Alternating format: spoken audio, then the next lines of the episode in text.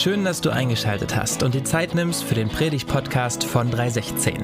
Wir träumen davon, dass unsere Stadt, aber auch dein Leben immer schöner wird. Egal wer du bist und wo auch immer du das gerade hörst, wir wünschen dir ganz viel Inspiration und den ein oder anderen Geistesblitz für deinen nächsten Schritt.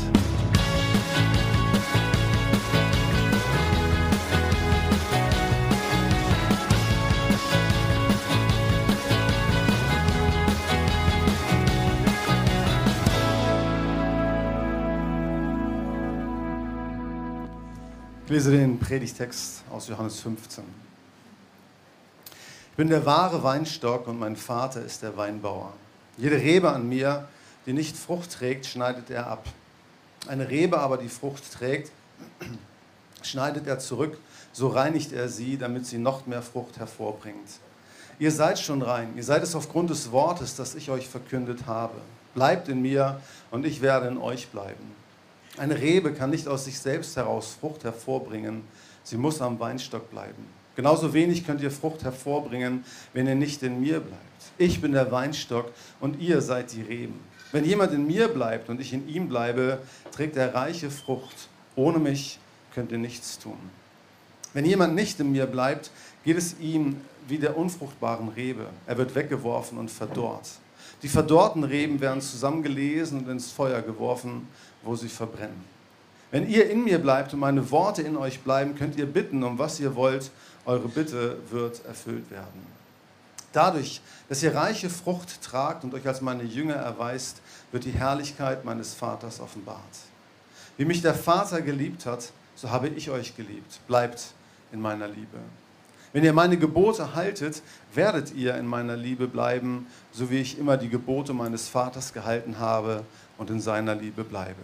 Ich sage euch das, damit meine Freude euch erfüllt und eure Freude vollkommen ist. Liebt einander, wie ich euch geliebt habe, das ist mein Gebot. Niemand liebt seine Freunde mehr als der, der sein Leben für sie hergibt.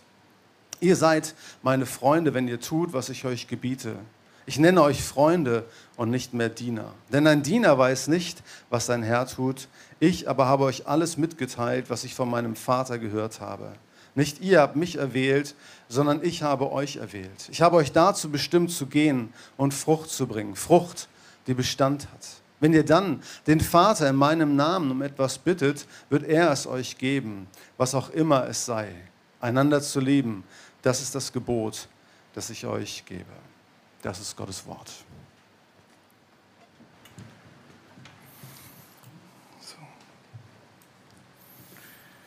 Ich bete kurz, bevor ich anfange. Gott, wie wir gesungen haben, das Atem, was wir haben, kommt von dir. Das Leben, was wir haben, kommt von dir. Du bist unser Weinstock und wir sind deine Rebe. So, wir beten Gott, wie du versprochen hast, dass du uns segnest, sodass wir Früchte tragen, sodass wir Segen sind für unsere Stadt, für unsere Nächsten, für unsere Nachbarn. Wir beten, Heiligen Geist, dass du mit Kraft bewirkst, dass du unser Herz veränderst, sodass unser Leben dich ehren. Amen. Ihr Lieben, ich weiß, dass jetzt Sommer ist, dass jetzt gerade super heiß ist. Aber warte ich schon mal im, auf einem Weinberg im Winter? Warte ich schon mal da? Ja, ein paar schon, aber am meisten nicht. Ich weiß warum nicht, weil Weinberg im Winter hässlich ist. Ja. Wenn ihr da unterwegs seid, so sieht das aus. Ja. Es sieht so aus, als ob diese Pflanzen kein Leben hat nur vertrocknet und tot.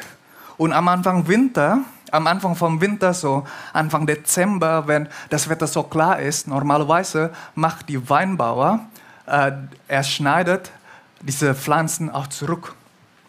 Und es sieht brutal aus, wenn die Weinstock geschnitten wird. Und wenn man es nicht versteht, dann denkt man, dass der Weingärtner gerade dabei ist, der Pflanzen umzubringen. Aber wenn er wiederkommt, in der Erntezeit, dann könnt ihr nicht glauben, was er daraus wächst. Was für eine Früchte, dass diese zurückgeschnittenen Weinberge rausbringen. Das ist abgefahren, das ist erstaunlich. Unser Abschnitt sagt, dass unser Vater im Himmel der Meister Weingärtner ist. Dass Jesus der Weinstock ist und wir sind seine Rebe. Gott ist ständig am Arbeiten. Und weil er besser ist als alle Weingärtner der Welt, deshalb können wir sicher sein, dass seine Gemeinde Früchte tragen werden. Amen. Kann ich Amen haben? Amen. Glaubt ihr das nicht? Wir glauben doch das, oder? Viel mehr, als was wir vorstellen können. Und Leute, wir sind gerade in der Predigtreihe die Stunde der Wahrheit. Wir gehen durch Johannes 15 und Johannes 16. Das ist der zweite Teil von der Abschnitt, Abschiedsrede von Jesus zu seinen Jüngern. Und letzte Woche haben wir gelesen, dass Jesus nicht einfach so Tschüss gesagt hat. Tschüss, Freunde, adios, amigos, hasta la vista, baby. Nein, er hat, er hat so eine lange Rede gesprochen, lange Abschiedsrede. Und er hat das gesagt, weil er weiß, nachdem er weg ist, dass die Welt seine Nachfolge hassen werden, dass die Welt seine Nachfolge verfolgen werden und sogar umbringen wird. In der gleichen Kapitel hat er das gesagt, hier in Johannes 15. Und wenn du an Jesus glaubst und du gehst raus in die Welt, raus aus deiner christlichen Bubble, dann wirst du auch merken, nach und nach, wie in der westlichen Welt, dass die Feindlichkeit gegenüber Christen wächst. Die Welt sieht uns nicht mehr als die naive, die altmodische oder die abergläubige, sondern die Welt sieht uns mehr und mehr als die böse, die gefährliche. Und Jesus sagt, don't be surprised, überrascht euch nicht. Sie haben euch gehasst, weil sie mich zuerst gehasst hat. Sie haben euch gehasst, weil, weil sie den Vater nicht kennen. Aber wie sollen wir als Christen in dieser feindlichen Welt leben? Zurückkehren? Abschotten? Bunker aufbauen? Nein, Jesus sagt, vermeid es nicht. Geht in die Welt, liebt die Menschen, auch wenn sie gegenüber euch feindlich ist. Sei ein Zeugnis zu diesem Gott. Ja, wir werden gehasst, aber Jesus hat hier versprochen, ich habe euch bestimmt, viel Frucht in diese Welt zu bringen. Und das ist seine Verheißung. So, das ist der Kontext von diesem Abschnitt. Und ihr Lieben, wenn wir erleben möchten, dass Gottes Gemeinde wächst, trotz der Feindlichkeit oder Hass oder Verfolgung, dann müssen wir verstehen, was es bedeutet, in Jesus zu bleiben. Dann müssen wir verstehen, was es bedeutet, dass Jesus unser Weinstock ist und dass wir seine Rebe sind. Wir müssen leben, wir müssen lernen, das Leben aus Jesus zu ziehen das Leben von Jesus zu empfangen. Was bedeutet das aber? Jesus sagt hier in Vers 1, ich bin der wahre Weinstock. Und wir müssen auch verstehen, dass Jesus redet hier zu den Menschen im jüdischen Kontext. Die Menschen, die die Alte Testament mehr kennen, als wir sind. Und er spricht in einem Bild, das sie verstehen. Der wahre Weinstock in Vers 1 kann auch als der treue Weinstock übersetzt werden. Aber warum sagt er das? Er sagt das, weil die Israeliten der untreuen Weinstock kennen. Und zwar König Sedekia. Der war der letzte König von Königreich Juda, bevor der Königreich Juda zerstört wird und bevor die Israeliten zum Exil gingen. So, Sedekia ist eigentlich ein Untertan von dem größten König von Babylon. Er ist der Vassalkönig, nennt man das. Und der Herr spricht zu Sedekia in dieser Zeit, hey, halte deinen Bund zu dem babylonischen König. Rebelliere dich nicht gegen den babylonischen König und ordne dich unter, dann wird es gut mit dir und deinem Volk sein. Aber Sedekia ist frech. Er will Gott nicht hören. Statt gehorsam zu sein und treu zu seinem Bund zu bleiben, er, nach, er ging nach Ägypten und er bittet von einer Hilfe für, von, von der König von Ägypten. um gegen die babylonische König zu rebellieren. Aber die Geschichte endet brutal. Sedekia hat verloren, wie der Herr vorher gesagt hat, der Klassiker. Und der König von Babylon war wütend. Er war wirklich wütend, weil Sedekia seinen Bund nicht gehalten hat. Vor Sedekia Augen wurde alle seine Söhne umgebracht, einer nach dem anderen. Und dann der König von Babylon macht seine Augen blind, damit er diesen Blick nicht vergessen kann. Und die ganze Geschichte kannst du auch in Ezekiel Kapitel 17 lesen. Aber der Herr redet zu Ezekiel in einem Gleichnis, in einem Gleichnis von untreuer Weinstock und dem mächtigen Adler. Und fünf Jahre lang im Exil beten die Treuen, die Israeliten zu dem Herr, Herr sendet uns den Messias, sendet uns der König, der treu zu dir ist, der König von der Linie David, der uns befreien kann. Und 500 Jahre lang haben die gewartet. Und in diesem Augenblick sagt Jesus zu dem, ich bin der treuen Weinstock. Ich bin der messianische König, worauf ihr gewartet habt. Nicht wie der untreue Sedekia, der euch zum Exil geführt hat. Ich werde euch zur Freiheit führen. In mir findet ihr Leben und nicht Tod. Das ist, was Jesus hier gesagt hat. Ich bin der treue Weinstock. Und ihr Lieben, das Bild von Weinstock oder einem Baum war damals ein übliches Gleichnis, was der größte Könige verwendet haben. Die größten Könige von Babylon oder Assyrien haben dieses Gleichnis auch benutzt. Und dieser Hintergrund ist sehr wichtig für uns zu wissen, damit wir die Message von Jesus verstehen können. Ja? Und die Sache ist, heutzutage Monarchie oder König, sie sind nur ein Symbol, oder? Sie sind wie ein Promis, die nicht wirklich eine Macht haben. Und so denken auch die Christen manchmal oder oft auch unbewusst über ihren König, Jesus Christus. Aber damals, wenn du überleben möchtest, wenn du ein gutes Leben haben möchtest, wenn du möchtest, dass dein Leben blüht, dann musst du dein Leben in Verbindung mit einem König setzen. Weil außerhalb von seiner Herrschaft herrscht Tod und Chaos. Es ist, als ob wenn du im Kriegszone lebst. Ja, ja, du kannst damals in der Wüste leben, aber in der Wüste herrscht Chaos. In der Wüste kann jederzeit Banditen kommen, um dich zu berauben, dich zu vergewaltigen und dich umzubringen. Weil in der Wüste herrscht keine Gesetz, keine Ordnung. Sie können das machen ohne Konsequenzen.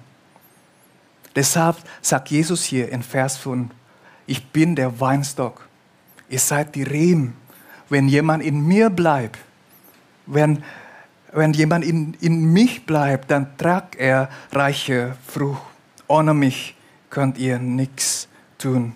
So getrennt von unserem König können wir nichts tun.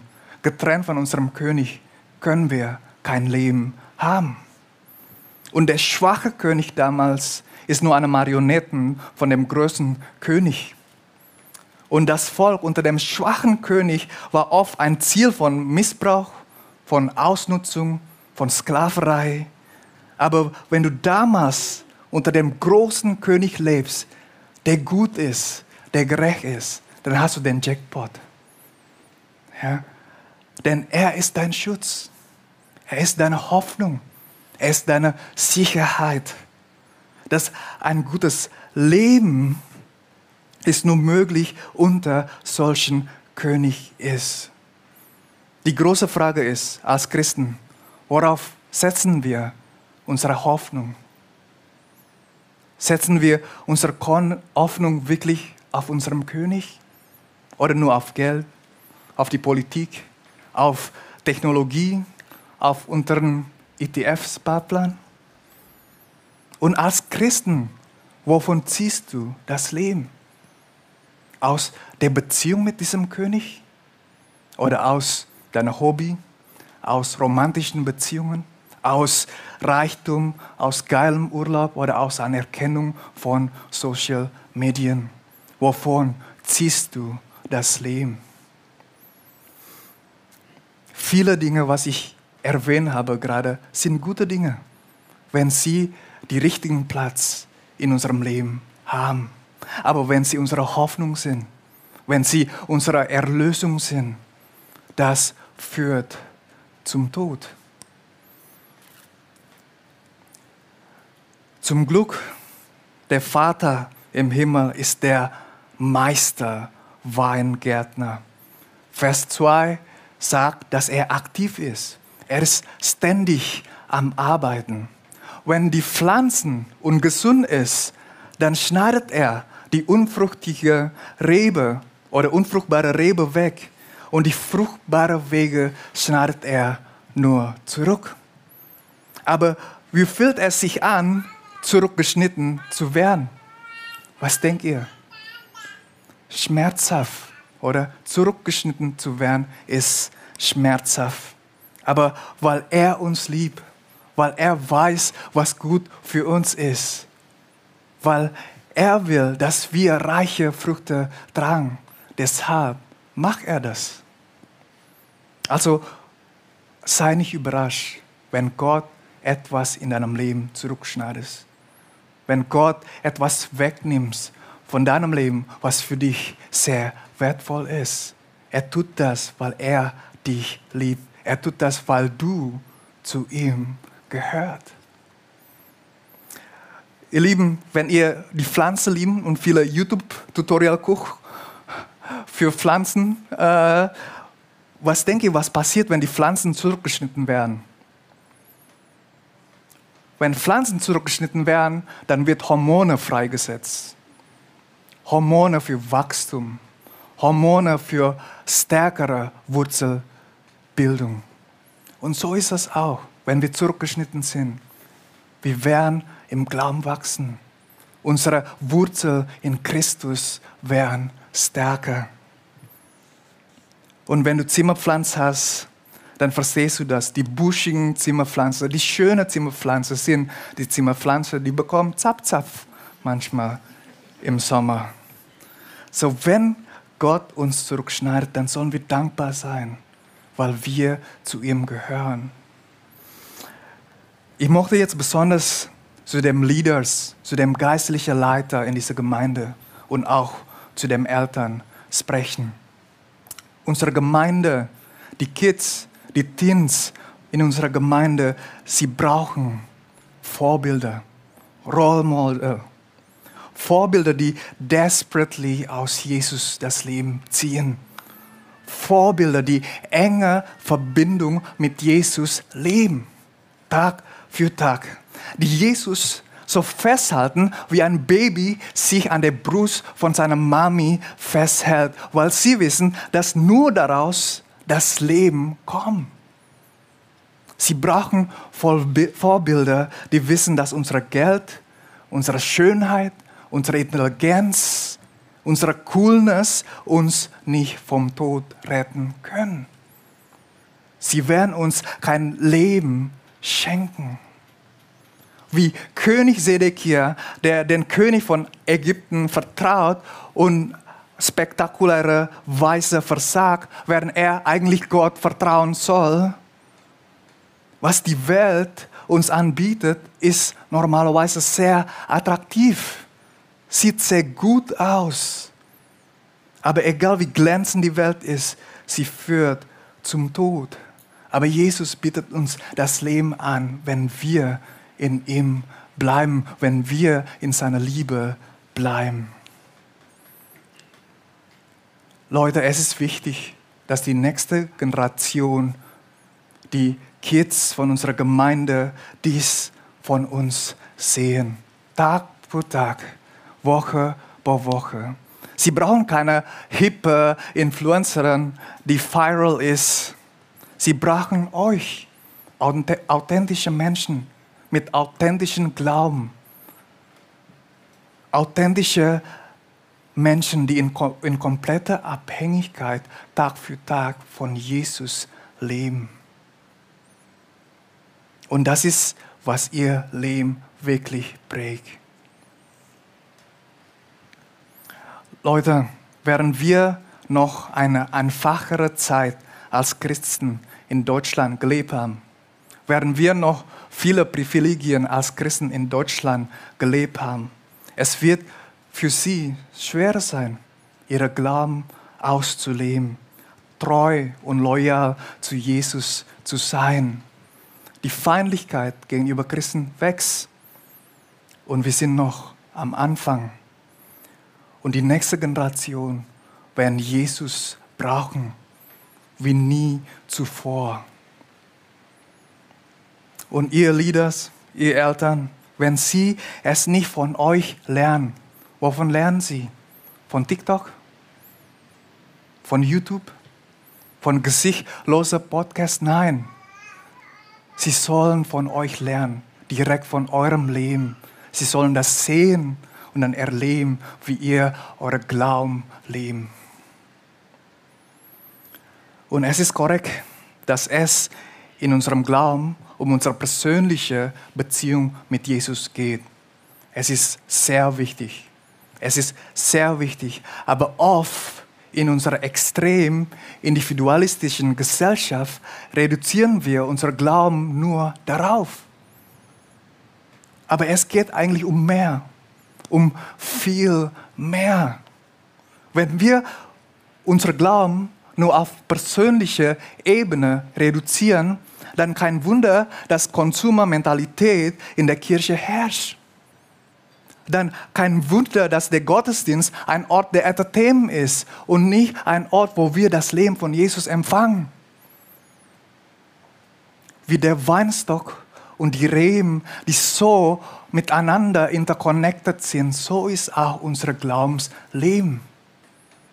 Wir sollen nicht vergessen, dass unser Glauben sich auch um den Dienst zu diesem König dreht und um das Leben miteinander unter seiner Herrschaft dreht. Und Jesus sagt uns konkret, was es bedeutet, in ihm zu bleiben. In Vers 9 sagt er, wer mich liebt, bleibt in meiner Liebe. So, ihr solltet mich lieben. Ihr solltet in meiner Liebe bleiben, weil ich euch auch liebe, wie der Vater mich liebt. Nochmal, Jesus benutzt hier die üblichen Aussagen von den damaligen Größe Könige. Liebt mich, so wie ich euch liebe. So wie ich alles tun werde, damit ihr Leben gut ist und damit ihr wachsen könnt, so liebt mich. Und was ist das Zeichen der Liebe von dem Volk zu ihrem König?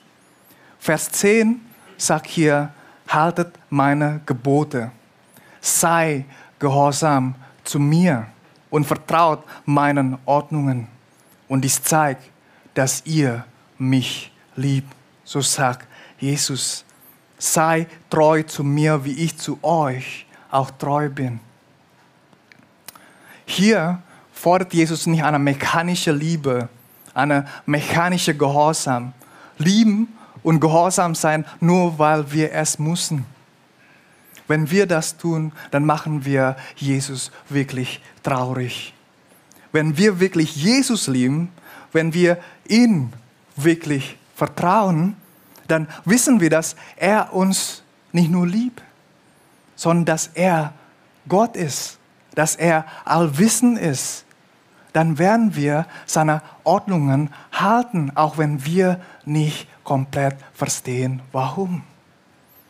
Wisst ihr, die erste Lüge von der Schlange zu Adam und Eva ist, der Schlange sagt, Gott will nicht, dass du diese Früchte essen, weil wenn du diese Früchte isst, dann wirst du wie Gott sein. Beziehungsweise der Satan sagt, Gott will was Böses von dir. Gott will deine Freude wegnehmen. Gott will deine Freiheit abgrenzen. Gott will dich bestrafen. Deshalb hat er Gebote gegeben.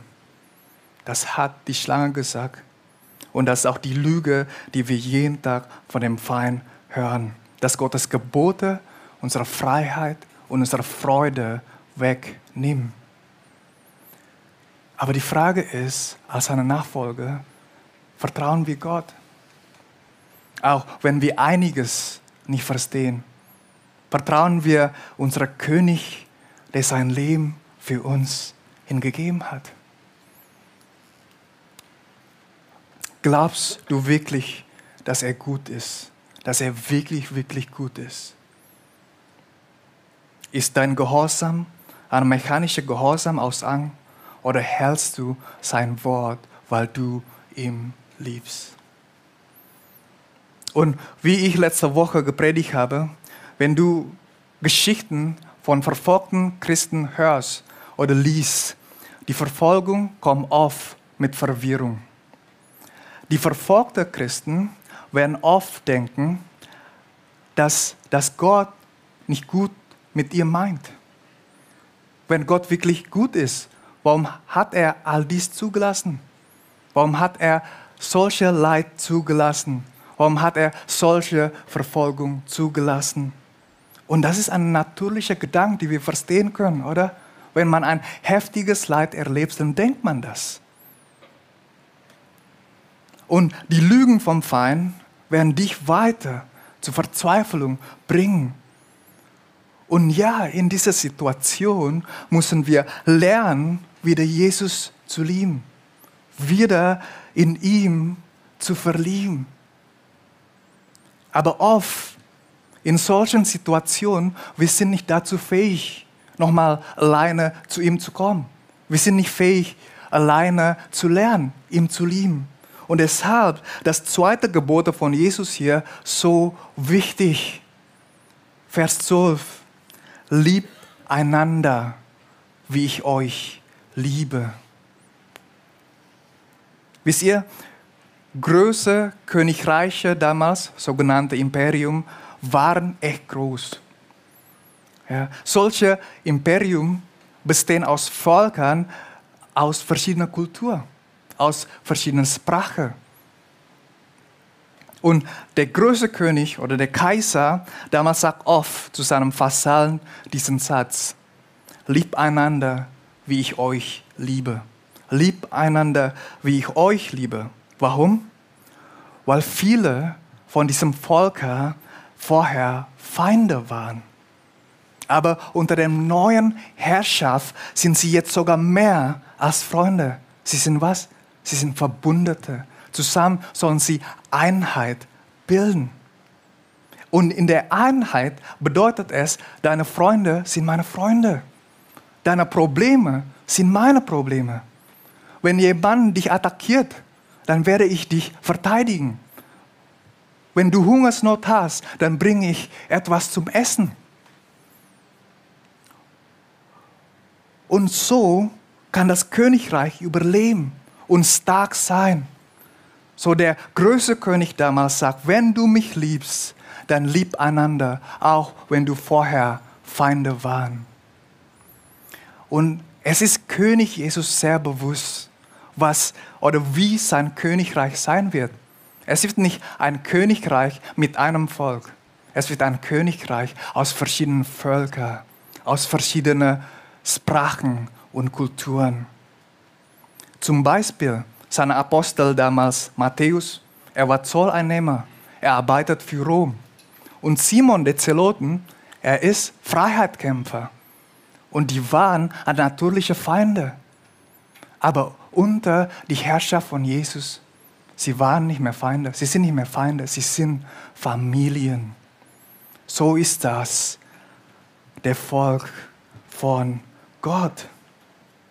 Das neue Leben von Jesus macht uns zu einer Familie. Und deshalb, trotz unserer Unterschiedlichkeiten, sollen wir Einheit in Christus bilden. Und was ist unser Bekenntnis als Christen? Aus Epheser 4, Vers 4 bis 6. Wir sind ein Leib, ein Geist, eine Hoffnung, ein Herr, eine Glaube, eine Taufe, ein Gott. Und vielleicht denkst du gerade, ey, wirklich? Ich und die Kirche nebenan? Wirklich? Ein Geist? Aber welcher Geist? Sie glauben doch nicht an Heilung. Ein, einer Glaube, sie singen doch ganz andere Lieder, nur alte Hymne. Sie benutzen doch keine Drums in ihrer Kirche. Eine Taufe, sie taufen doch ihre Kinder nicht. So denken normalerweise die Christen über den anderen Christen. Die Christen sind oft, besonders in der Zeit, wo sie viele Privilegien haben, mehr bereit, miteinander zu streiten, als zusammen für Gottes Reich zu kämpfen, für Gottes Reich zu arbeiten. Und ja, die Bibel sagt, dass es legitime Gründe gibt für Spaltung, wenn es um das Evangelium geht, wenn es um, das, um die Autorität von Gottes Wort geht. Aber viel Streit unter den Christen heute drehen sich mehr um Präferenzen. Und ja, in guten Zeiten können wir uns zerstreiten und zerspalten zu sein, aber in der Zeit, wenn der Widerstand und Feindlichkeit am Wachsen sind, solche Zickenkrieg können wir nicht leisten. Solche Kinderstreit unter Christen gibt unser König Jesus einen schlechten Namen. Solcher Streit schadet unsere Zeugnisse in die Welt. Die Welt wird nicht glauben, dass Jesus wirklich der Herr ist, wenn die Christen zerspalten sind.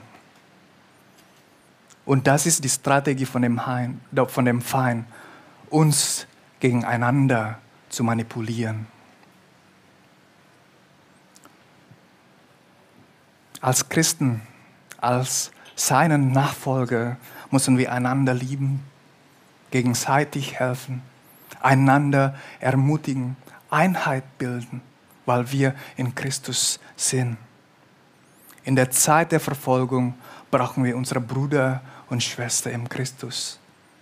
In der Zeit des Leides, wo wir unsere Frage ständig in Frage stellen, wenn wir oft nicht fähig sind, alleine zu Gott zu kommen. Deshalb brauchen wir unsere Brüder und Schwestern in Christus. Und weil Christus in jedem von uns lebt, müssen wir lernen, einander zu dienen und voneinander das Leben von Christus zu ziehen. Wisst ihr, als Jesus gefragt wurde, Rabbi, was ist der wichtigste Gebot? Ihr wisst bestimmt, was seine Antwort, oder? Er hat gesagt, lieb Gott mit deinem ganzen Leben, mit deinem ganzen Verstand, mit deinem ganzen Herzen und dann lieb einander, wie ihr euch selber liebt. Aber warum hat er zwei Antworten gegeben? Er wurde doch nur gefragt, was ist der wichtigste Gebot? Und nicht die zwei wichtigsten Gebote. Und ich glaube, er antwortet das, weil eine ohne die andere nicht möglich ist. Weil eine ohne die andere nicht möglich ist. Du kannst nicht Gott lieben und zu deinem Glaubensgeschwistern gleichgültig sein. Du kannst nicht Jesus lieben und seine Gemeinde völlig egal sein. Wenn jemand sagt, ich liebe Jesus, aber ich mag Christen nicht, ich glaube, wissen wir, dass es keine richtige Liebe ist. Dass dies nur eine mechanische Liebe, die irgendwann mal, die irgendwann mal vergeht. Und wie der Weinstock, der miteinander so verbunden ist, so ist auch die Liebe zu Jesus und Liebe unter den Christen. Sie sind einfach untrennbar. Sie sind untrennbar. Ihr Lieben, die Jahreszeit verändert sich. Die Jahreszeit verändert sich. Sind wir als Gemeinde bereit, wenn der harte Winter kommt? Vielleicht kommen die, aber vielleicht kommen nur so ein milder Winter. Aber wenn die harten Winter kommen, sind wir als Gemeinde bereit? Sind wir bereit, wenn wir gehasst und verfolgt werden? Oder vielleicht andere Frage, wie können wir als Gemeinde winterfest sein? Die gute Nachricht ist, was wir von unseren Brüdern und Schwestern, die verfolgt sind, lernen können, ist, wenn Gottes Gemeinde verfolgt wird, dann wachsen sie gewaltig. Das ist die gute Nachricht. Und was wir von ihnen lernen können, ist Folgendes. Die beste Apologetik in der Zeit der Verfolgung ist nicht was Intellektuelles. Es ist nicht was Entertainment fokussiertes. Nein. Die beste Apologetik in der Zeit der Verfolgung ist Liebe für Jesus und Liebe füreinander. Die beste Apologetik, die die feindliche Welt für Jesus gewinnen wird, ist unsere Liebe für Jesus und füreinander. Die Leute, die nicht an Jesus glauben, wenn sie hier sind, sie können es riechen. Sie können es spüren, ob unsere Liebe eine echte Liebe sind oder ob es nur eine mechanisches, religiöses Liebe. Und die Menschen sind durstig danach, solche Liebe zu erfahren. Warum? Wisst ihr warum? Weil die Welt in sich selbst zerspalten und zerstritten ist. Wenn wir die Nachrichten sehen, dann können wir nicht leugnen, dass der Abstand zwischen der Rechten und der Linken immer größer sein wird. Der Armen und die Reichen, der Abstand wird immer größer. Die Westen und die Osten. Die Gesellschaft wird immer mehr und mehr polarisiert werden. Aber wenn die Christen in Jesus bleiben, wenn wir in seiner Liebe bleiben, dann wird die Welt diese übernatürliche Liebe erfahren. Wisst ihr, wie aus Feinden Familie werden, wie aus Hass und Feindlichkeit Liebe werden. Und das kann nur passiert unter dem Herrschaft von König Jesus. Amen. Wenn du das Buch Offenbarung liest, wie wird Gott angebetet? Mit tausend verschiedenen Sprachen. Und so wird auch sein Volk sein. Aus tausend verschiedenen Nationen, Kulturen und Sprachen. Und das wird die beste Zeugnis sein für unseren König Jesus Christus. Das wird die beste Apologetik sein für den allmächtigen Gott. Und lass uns ehrlich sein, den anderen zu lieben ist hart, oder? Die Leute zu lieben, die so anders sind als wir, ist hart, oder? Unsere Ex-Feinde zu lieben, ist hart, oder? Aber wenn wir die Liebe von unserem König kennen, nicht nur hier, sondern hier, wenn wir kennen, im Römerbrief steht, als wir noch seine Feinde waren, hat er sein Leben für uns hingegeben. Als wir, als wir noch in Rebellion gegenüber ihm stand, hat er uns zuerst geliebt. Er ging zum Kreuz für seine Feinde. Und wenn wir das wirklich mit unserem Herz verstehen, dann wird diese Liebe unser Herz wirklich verändern. Dann können wir die Leute lieben, die anders als wir sind. Obwohl sie Hass, uns hassen oder feindlich gegenüber uns sind. Ihr Lieben, bleib in dieser Liebe. Lass uns tiefer gehen in diese Liebe von unserem König. Und so werden wir die feindliche Welt für Jesus gewinnen. Und so werden wir auch Segen sein für diese Welt. Jesus sagt, das ist unsere Bestimmung, das ist unsere Berufung. Die Frage ist, willst du dein König für diese Berufung nachfolgen? Mit deinem Leben, Tag für Tag. Ich bete mit uns. Gott, wir wissen, dass wir nicht fähig sind, die anderen zu lieben, wie du uns liebst. Aber wir wissen, dass du in uns lebst, Gott, und dass du dein Leben uns schenkst, dass du deine Liebe uns schenkst, sodass wir fähig sind, den anderen zu lieben. Wir beten Gott, dass diese Liebe wächst in uns, dass diese Liebe wächst in dieser Gemeinde, sodass wir eine gute Zeugnis sein können für diese Welt sein, sodass wir deine Liebe wirklich in dieser Welt, in dieser Welt strahlen können. Wir beten, Jesus, dass wir wirklich klar vor Augen haben, was du für uns schon gemacht und getan hast. Und wir beten, dass aus dieser Liebe leben wir Und aus dieser Liebe tragen wir reiche Frucht. Für deine Ehre beten wir. In deinem Namen beten wir, Jesus Christus. Amen.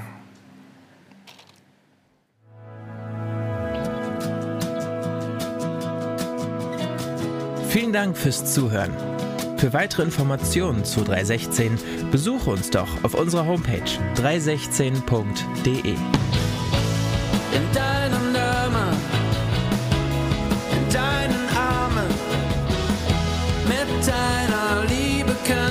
schaffen und Hannover schöner machen.